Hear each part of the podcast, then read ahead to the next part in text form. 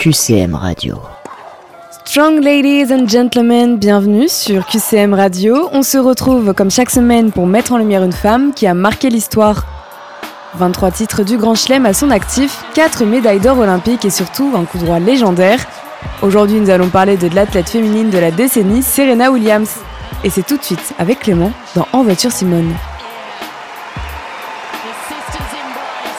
11 septembre 1999. Serena Williams affronte la numéro 1 mondiale, la Suissesse Martina Hingis, en finale de l'US Open.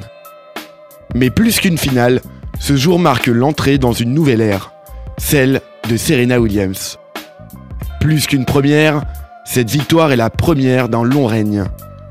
La même année, elle remporte la Fed Cup avec les États-Unis. 21 ans plus tard, Serena Williams a remporté 22 autres titres du Grand Chelem, s'est imposée aux Jeux Olympiques en simple et en double, mais elle est surtout devenue l'icône du tennis féminin. Une icône qui impose sa loi sur le court grâce à sa hargne et son agressivité. Un style de jeu et un palmarès qui lui valent d'être reconnue au-delà du tennis, puisqu'elle vient d'être élue athlète de la décennie par l'agence de presse AP. Côté sponsor, les marques se l'arrachent et elle est souvent la seule femme au milieu d'une armée d'hommes.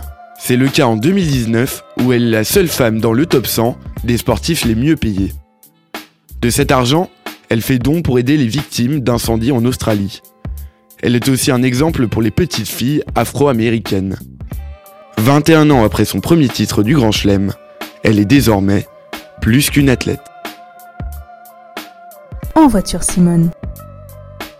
Sur QCM Radio.